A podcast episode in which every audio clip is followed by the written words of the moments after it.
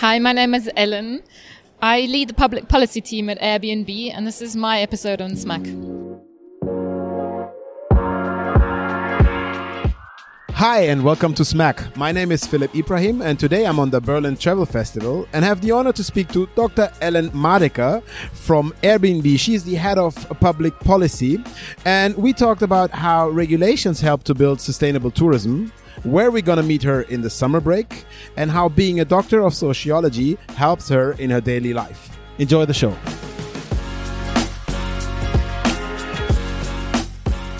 Ellen, what a nice moment for us to meet here on uh, the Berlin Travel Festival because we're live sitting here on our couch in our social space and we're actually looking at a very nice installation of Julia Nimke with wonderful uh, pictures of the essence of travel, which is uh, quite unique. It's my first time doing it live and I'm super excited to do it with you.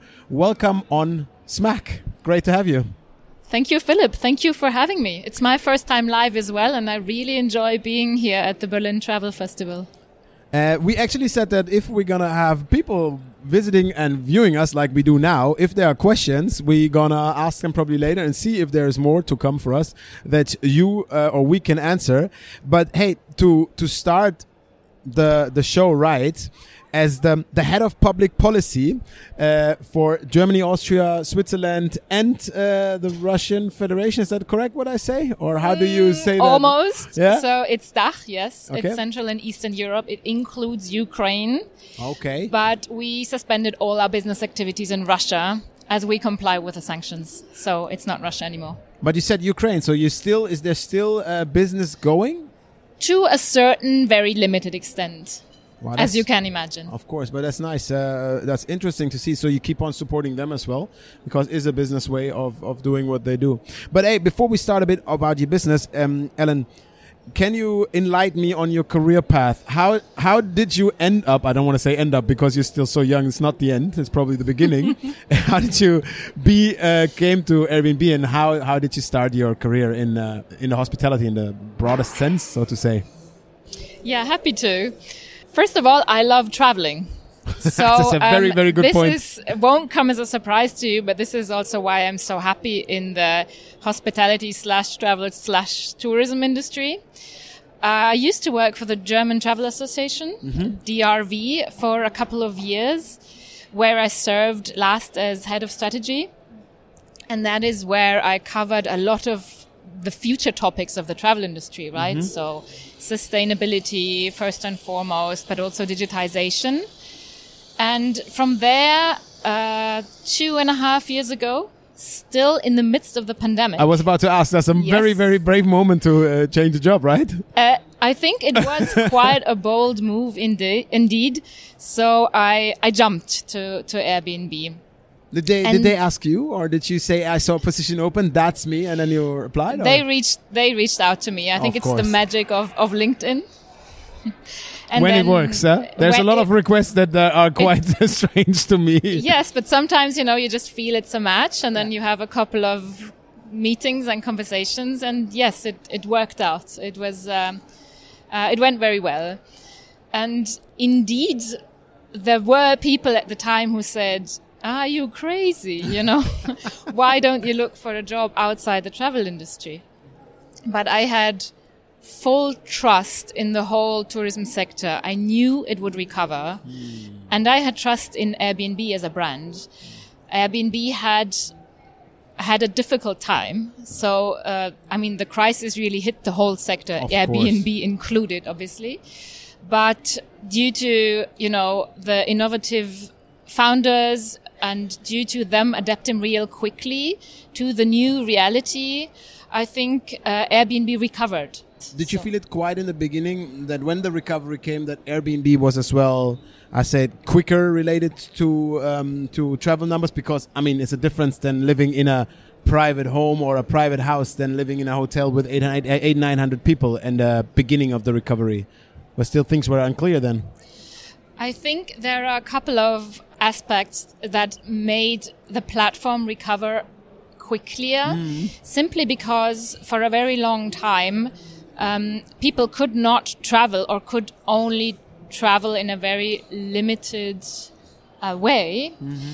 But many people never really stopped traveling. It was just the way how they traveled was different. Gotcha. So one thing is that people did not go on on long journeys, for example, to cross the Atlantic as they used to do, but they discovered their surroundings, their neighborhood, rural areas, um, and that's also where you know the the offer on Airbnb came in. Clear. Yeah. And um, now it was sa- I don't we don't say numbers because you're so young. I don't want to jinx how, how, how long you have been at um, DRV. But have you had the feeling that leading a strategic approach of the general tourism was quite a good fundament of what you do today at Airbnb? Because I really think that you helped them grow in a probably more adult way or an adult, more cooperative way towards all the destinations you cater to. It's surely helpful to know the travel industry The and how it and, yeah, works and have a, a good network. Um, the travel industry in, in Germany is, um, you know, when it when it comes to the different associations and and the different, you know, ways they they raise their voice is not really easy to understand, right, for outsiders, right? So it really helps to have this inside view. Plus, I really enjoy politics. Um, That is I've- that is a that's a sentence done. with a with a full stop. I really enjoy politics. Um, let me tip tap on that. I mean, I think in today's world, is that something that uh, that is uh, that costs you more energy than before? I feel like polis- politics has become so intense. Whatever you say, whatever you do, or is that always the same? And just probably the way we look at it has changed a bit. I think it really depends on the angle. I think Yeah. politics uh, is a really exciting thing to engage in. You know, how laws are shaped, how regulation balances out interests. All this, you know, on a European level, national level, regional level, I think this is really exciting. So um, I feel that I really have the job that combines two fun things for me. One is traveling, and the other one is other thing is politics. I think that's so remarkable because you're you're you're smiling and you can really feel that enjoyment of that. I think that's quite rare. Hey, by, by the way, what what did you do before you went to uh, the DRV uh, in that extent? that has to do with politics. Uh, I spent a bit more than six years in Brussels, Oh, so in the EU bubble. And that helps me today to understand how Regulation. EU regulation shapes national regulation. And particularly in these times, it's really helpful because not sure if you've uh, seen it, but there has been um, for, for quite a while uh, an EU regulation of short-term rentals in the making Yeah, for yeah, two yeah. years. And as Airbnb, we have always welcomed this. And now you might say, how come? You know, first of all, how come you welcome EU regulation, which is such a complicated thing? And how come companies welcome regulation? What do we actually do? So we really can see that your two passions have been uh, the the pathway of your career because you worked in politics and in travel in that extent, and probably now aiming to combine these two things because you really um, need to help probably an American-based company understanding how Europe is shaping and how Europe is changing as well. It's a quite uh, quite interesting take, um, and I uh, I have to say I did prepare. So for the audience, knowing that I'm always a bit unprepared, I was a bit scared of you. So I had to dig in a bit because you're an expert in what you do, and uh, I'm not, and I don't want to seem too too unprepared. Is But- that so? yeah, now I'm I looking mean, forward to no- your other tough questions. No, it's not tough. It's not tough. No, I just, I mean, um, I read in your profile uh, a sentence that I really like, and it says uh, the future is female, which is uh, probably some one thing that we, uh, as well on SMAC, have been covered quite quite extensively. So diversity, equity, and inclusion might be something that is a topic. Now linking it to politics, which is still. Unfortunately, a very male-driven game. I have the feeling sometimes, at least in those extents where people are in front of a camera. Have you had the feeling that that the future is female is something that is really embedded in politics as well? That's indeed a tough question. yes. I mean, on the- preparation paid off. I think on the, you know, government side, of course, there is still potential, right? Female representation matters. And when it comes to parliaments, no matter on which level, Um, we're not there where we should be. I mean, there are there are you know old old patterns. Um, we need new approaches. You know, it's, but is, it's Air, a complex is. Airbnb female driven? Is there? Do you feel that this is more uh, um, already embedded in a in a more younger company? So definitely at Airbnb Germany, yes. Nice. So we have a very strong um, female leadership. You will have come across Katrin Anselm, who is Yeah. a very strong female leader. Uh, I very much enjoy working with her. I have a very much female team as well myself. And it's a different culture than, let's say, 20, 30 years ago, right? The American startup culture and the whole tech environment also very much allows it, allows us to be, to bring our best self to work, right? And to really shape uh, an open culture, very much open to feedback. And I feel that it's a very different leaders, leadership style to what we see in, you know, also in other, you know, maybe more um, traditional um, companies. And I really enjoy that. I, I love to hear that because I think, and that's why I came with the ankle. The the travel industry itself is as well a, an industry that uh, that really needs a bit more. Uh, female passion, female leadership in very much much extent, and you have been there six years in the association world, and I see it as well on that side. I sometimes feel like we could have more of them, and empower them more is probably one thing of our audience. We know it from the past that they really, where we really need you as well as as somebody changing the way, and that's why I this sentence was so in my head when I read it. I really love that. Thank you, and I couldn't agree more. I must say so. And this is this is one of the things I do at work with younger colleagues. I mentor younger colleagues. I coach younger colleagues. It, it's one of the things I think that comes with being a female leader Yeah. is really the responsibility and the commitment to, to empower and to support others on their way. And in, in, in that role in the travel industry slash well in the uh, let's say the travel world, is there the advice that helped you uh, comply with those uh, probably not so nice situations? How would you what would you give a younger version of yourself along the way uh, to make it a bit easier to make this statement really something uh, more achievable? I think if if I met my younger self now, I would tell the younger Ellen, be bold, be courageous. Yeah.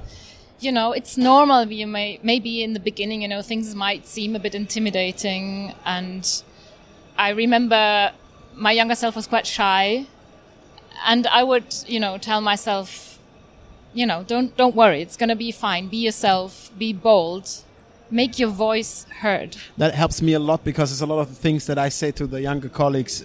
I have to say not only to the females, but usually it's the females who need to hear it a bit more to give them a bit more the place and space to grow in this role. So I'm super happy to hear that.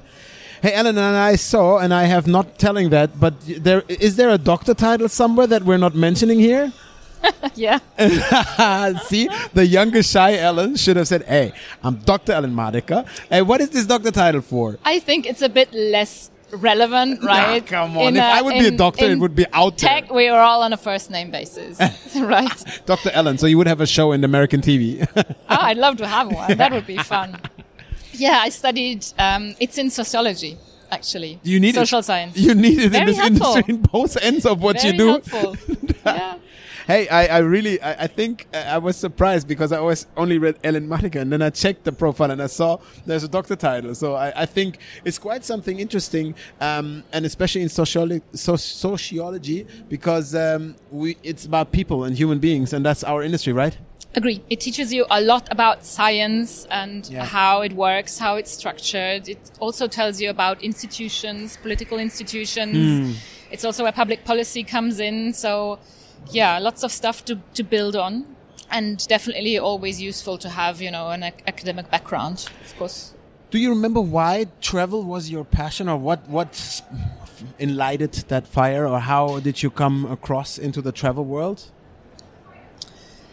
difficult question what what really you know pushed me into that world i think i've always enjoyed traveling traveling is a privilege right A hundred percent we need to acknowledge this so i was very lucky to grow up in a family where i you know my, my parents took us to italy and to greece when we were younger and i think that that sort of sparked the flame real early. And, and then I enjoyed studying languages at university, you know, did my semesters abroad. And then slowly, slowly, I got to discover ever more of the world and I keep enjoying it.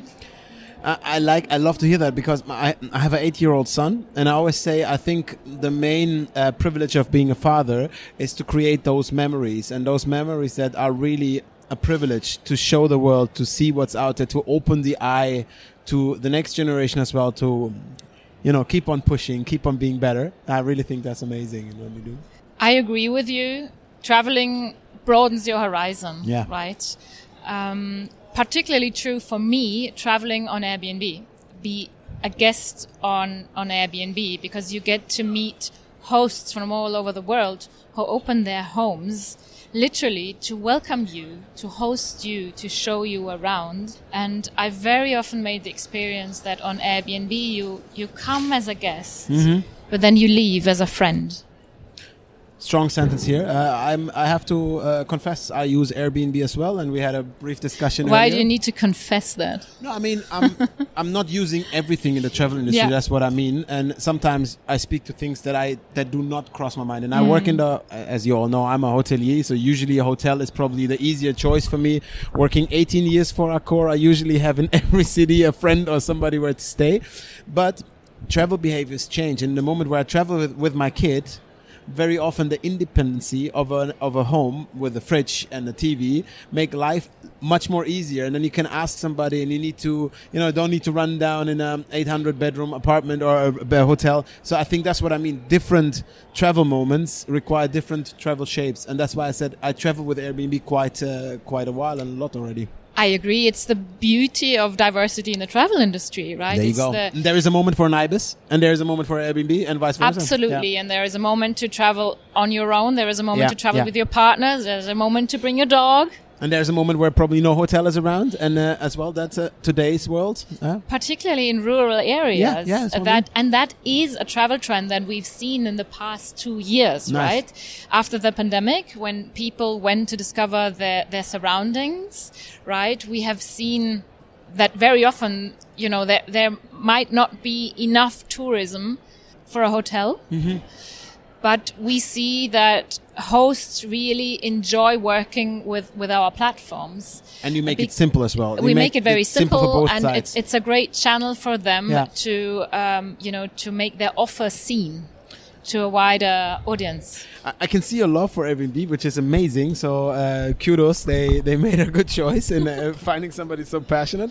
Hey, when when I when I look into the Airbnb for me as a customer in the last years and in the last time, I really see that focus shifting towards experiences. I know it's probably not what you have all day in your uh, agenda, but as you mentioned it already three or four times, that this experience of being the guest of somebody uniquely, uh, you have a host that you can call at I don't know 10 uh, 15 uh, hours a day when you have an issue that is I think the best thing that that that there states and I saw Airbnb changing a lot into this experience world um, as well in their commercial and how they attract uh, hosts to be and create good experiences. Is that as well one of the trends that you saw after or with the pandemic? We definitely see that you know hosts are at the very heart and at the very core of our community. And most or the, the, the big majority of our community of our host community are uh, private hosts Yeah. who share their homes is that is And I that a think that's percentage really it's important to kick it out huh it's important. Yeah. It's important. It is because this is the the community. We're a very community driven brand. Um, we very much take care of our community. We are very much in touch with them. We have constant dialogue, and also, and that's where my public policy team comes in. We inform and educate them very regularly on rules, for example, that apply to them and that they need to take into consideration when hosting in a particular city or, or region. And I, I really think, and I saw and hear and know as well that the the work that you do for the hosts is at least as important as on the other side for the customers. And I know as well sometimes you're a quite good balance with the teams between the problems of a customer and a host when there's questions or somebody does not respond. I feel that as well in my uh, day work because I work with Airbnb as well on both ends of what we do. We do have apartments as well. So we feel this as well that they really try to be helpful for both sides. So they're, they're not calling, say, do this, do this. They try to find out what is an issue. I really feel that is um, embedded in that, what you do. Wonderful feedback. Yep. Thank you so much. Yep. Indeed, it relates to one of our core values. As all companies, we have company values, right? One of those is be a host. Love it and be a host truly translate into you know how we deal with customers with hosts with guests but also internally you know how how you host a team meeting for example. You know you make sure you know everybody's comfortable. You you listen we value listening, for example. Oh, that's good. It's one of the things I always could learn. That's what I learned with Smack, by the way. that helps, right? The yeah. podcast really makes you listen. The team, there was this, they will give me a, a statistic every season, say how, who of us talk the most and who is listening the best. So I'm not the worst, I have to say. So. no, no. You're doing well. It's a pleasure. Take this as a compliment. Hey, and the second thing that I remarked as well on Airbnb, sustainability has been a growing topic. Uh, I mean, it's an industry trend, I would say. How For did sure. you take that on board with uh, Airbnb and probably as well in your daily work because the travel behaviors change? Great question. Sustainability is, I would say, a necessity and a commitment Mm-hmm. for Airbnb in the sense that, like, from a company perspective, in 2021, we've committed to becoming um, a net zero company by 2030, and we're on track. Nice. This is, I think, one part. And the other part is, I think, what we do to support our hosts and their homes to become more sustainable.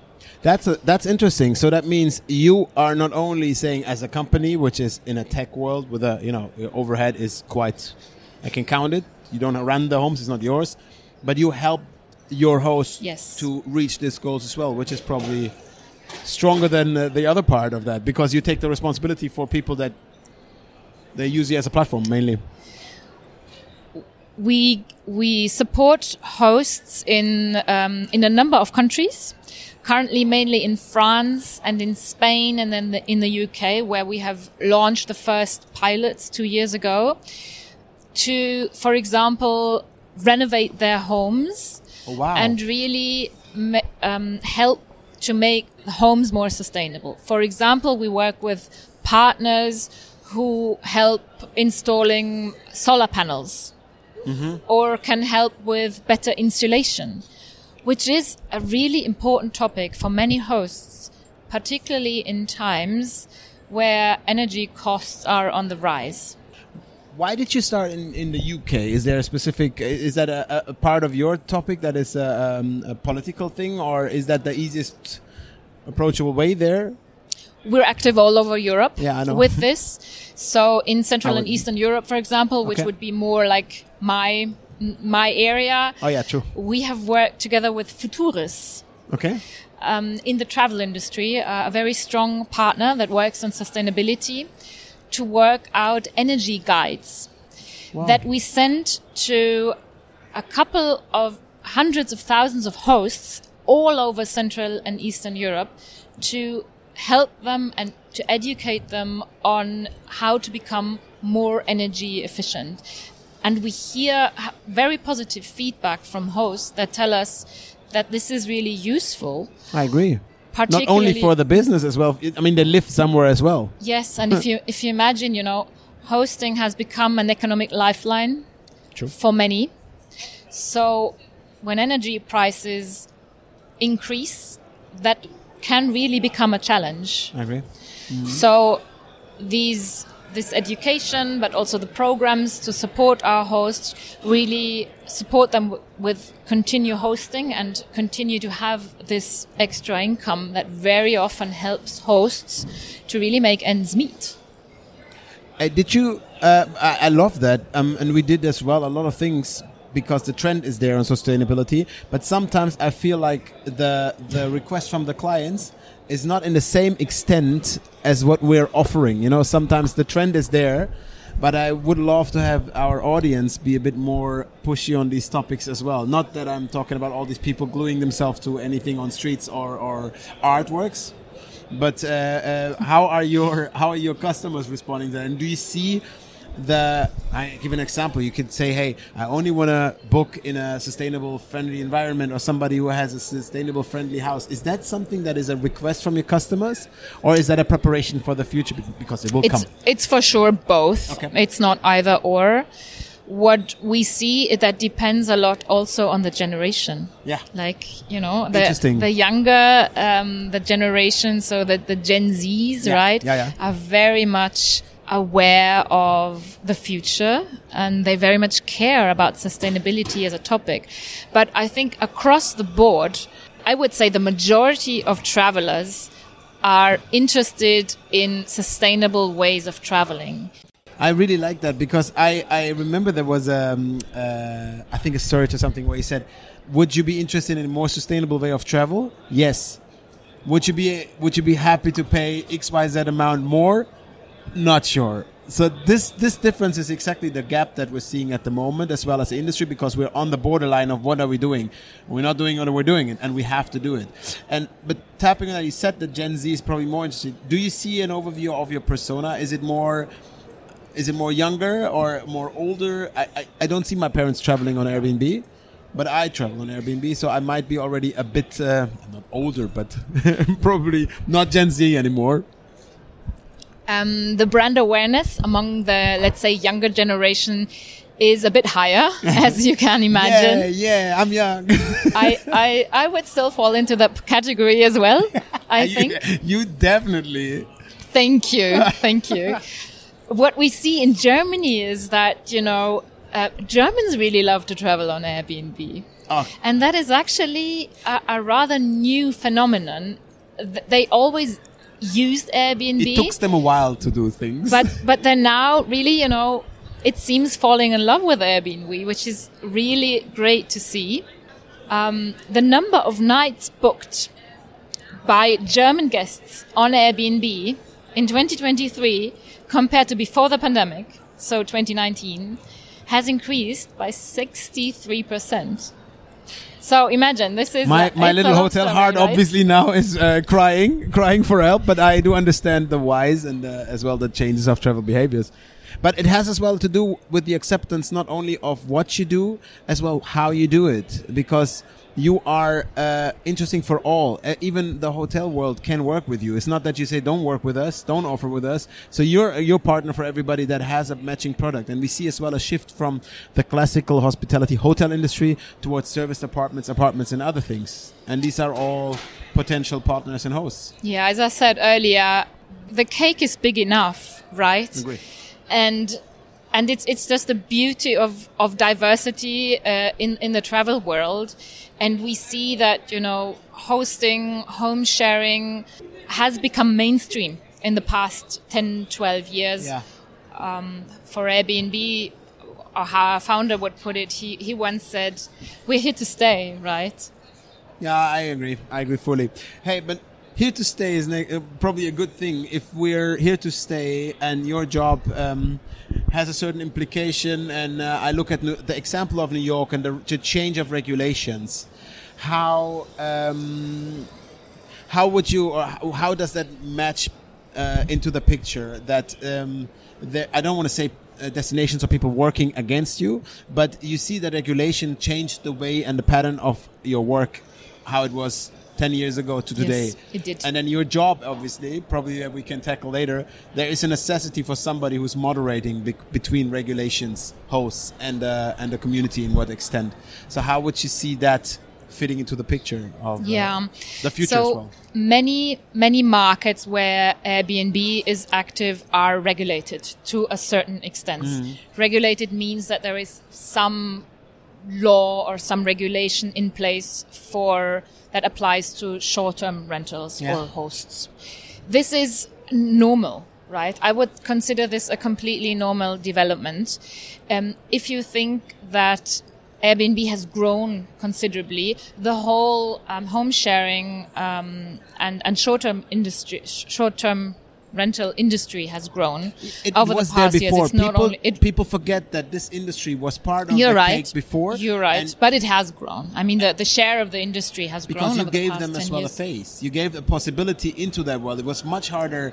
You know, you went to somewhere in a rural region and had to ring a door, or was looking at the at the Rathaus or the town hall for who is renting and stuff. So you gave. There is an audience that you created as well. and You it has them. become easier to host Yeah. In Agree. any case. So there are, you know, interests that need to be balanced out.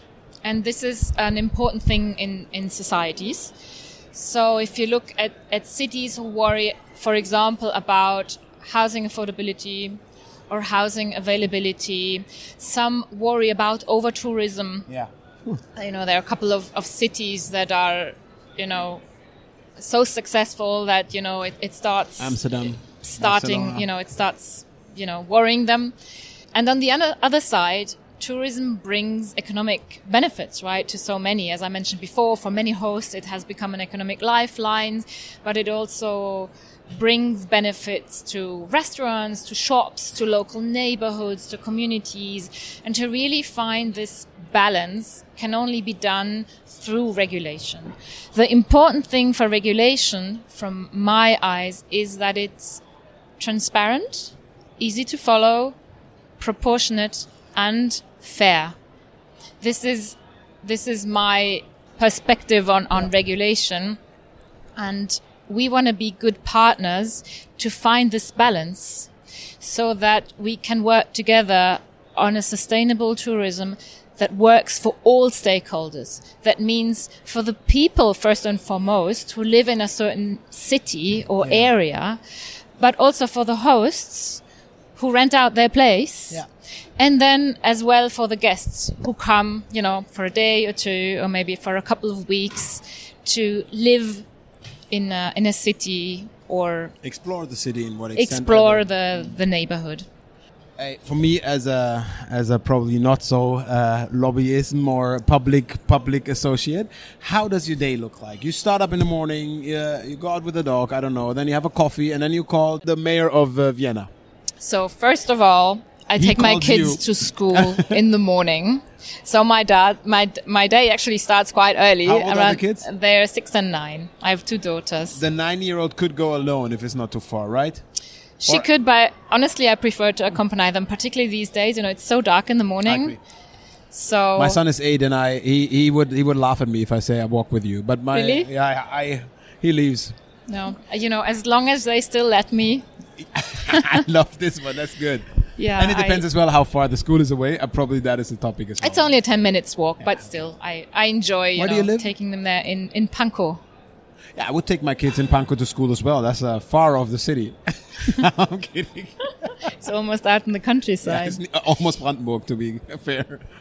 Yes. No, okay. You bring your kids so to the city. I bring them to, the- school, and and then it depends. You know that I I can freely choose as part of our live and work anywhere program at Airbnb where I want to work. So I can freely choose if I work from home.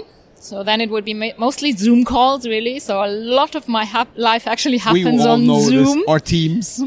or I go to the office to see the team That's in you Berlin. know, for it's in Berlin, Yeah. yes. Or I meet um, stakeholders, you know, as I mentioned earlier, from from cities, or Hmm. in German it would be the the Bundesländer.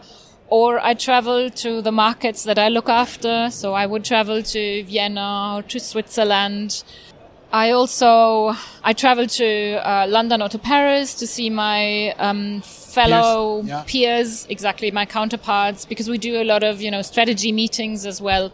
Which is smart because all the cities might have similar directions in what extent. Similar challenges, Yeah. that's true, but we really aim to be, you know, to to to develop local approaches that really work for the local markets. Nice. So there is no one size fits all approach, but we really try to, you know, really tailor made solutions and really understand also the needs that a city might have because Berlin might have a completely different need compared to Paris or, or London. I agree. And it does. um, so mostly I would say home is okay, and that's one of the choices as well. I think I read it in an, in a news or in, a, in an interview that you gave. One of the really things that you like as a benefit is that you can choose where to work from, and you're not as blocked in one. I don't want to say blocked, but locked in one place in your job and work. It changed my life. it really did. Yeah, I agree. It really did. Which does not mean that I don't like, you know, working from the office. I do but no, I really I appreciate the flexibility and the trust that my employer puts in me yeah. that I have, you know, the flexibility to, to decide where and when I'm most productive. And I think it's interesting to see how they change it now backwards, how they want to explain why it was productive before and it's not anymore, where it's possible. But it's a, uh, yeah, I, I, have absolutely your opinion. I cannot believe what I sometimes hear from, uh, yeah, but I don't have to. It's not our problem. I mean, there is a point in, you know, making sure that teams connect with each other. It's important that, you know, you find moments where you gather, yeah. you know, with your uh, peers and colleagues and create team members. Moments. Create moments. Create moments. And we do that, of course. Hey, um, wrapping up a bit our our interesting uh, conversation. Uh, if you if you look into well, I have two two things to tackle here. If you look, you already mentioned a couple of travel trends. If you wouldn't, if you think that's just us two and nobody is allowed to hear, what is the next travel trend that Airbnb has on the market that you're working on? I can tell you what the the current trends are. Yeah. Because we do have that data, so I can at least uh, give you something I can back up, right? So, because we look at search data, we look at what people look for on the platform. I actually looked it up before coming here. So if you look at the, the data, what people looked for between January and September, okay. that gives you quite an interesting picture. So one is people seem to, you know, want to escape the cold winter in, in Germany, which is not a surprise. we understand. We understand that. So um, destinations such as you know Thailand or the Canary Islands uh, or even Morocco is is is quite high up, mm-hmm. but not everybody, of course, uh, embarks on a on a long journey, or, and not everybody has the means. So that's where you know the more rural areas come in in Germany, and the ski resorts, of course. So that would be the area around Lake Constance, the Alps, mm-hmm. uh, even beautiful Harz. Have you seen that on the app? You can also um, search for categories. Yeah. So that is a really interesting feature. I just love it because it gives you more inspiration. You know, you don't have to type in, I want to go to Rome or I want to go to, yeah. I don't know, um, like say Bali, but you could type in, I am flexible between, I don't know, mid January and mid February and I'm interested in a place by the beach I see a, a lot of good content data. Pool. I see a lot of good content data in the back end of Airbnb evolving. It's it's very interesting to see what, what people look for, um, and it's particularly interested how this actually disperses travel. Yeah, of course. Because we inspire people, you know, to maybe go for a destination a bit off the beaten track. Yeah. Uh, or look for a place out of the city center. And that's also how this, this search engines and these categories help, um, help building out a strategy against overtourism. I agree, for example. 100% because it makes you, it gives you the possibility of, um, putting something higher on a map where you think that is matching to an interest, even though it's not the first, you would not look for it in the same extent. Hey, Ellen, last question. Um, you and your family next summer, where do we meet you? That's an easy one. Okay. Because I have this big love for Italy. okay.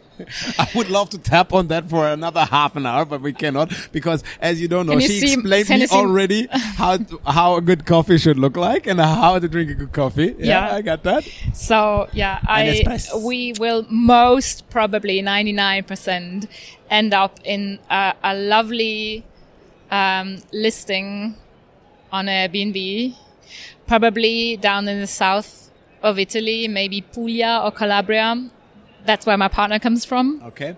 So, and the kids really enjoy it. And it's So we know as well when because the summer breaks are clear. Both of your kids go to school. So guys out there, if you want to see Ellen, meet her in person, South Italy in the summer. That's where you're gonna meet her on Airbnb. Absolutely. You can also follow me on Instagram because that's where I have, you know, put all my lovely pictures of Italy. It's the first time somebody really makes commercial for his Instagram channel, and we're gonna pick that up while you're following her. Don't forget to follow Smack as well on Instagram and all the other things. Um, Ellen, it has been amazing sitting here with you, uh, speaking so much, and I, I could tell you I could carry on, but from every direction I get signs that the time is uh, is uh, at the end, and uh, everybody wants to carry on.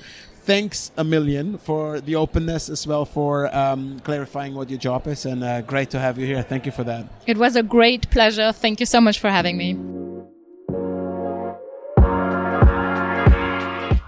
That's it for this episode, everybody. Thank you for tuning in. Don't forget to share your thoughts on this episode and everything else that is going on at Smack with us by checking out our website at smack.media or connect with us on LinkedIn, YouTube, or Instagram. We'll see you next time.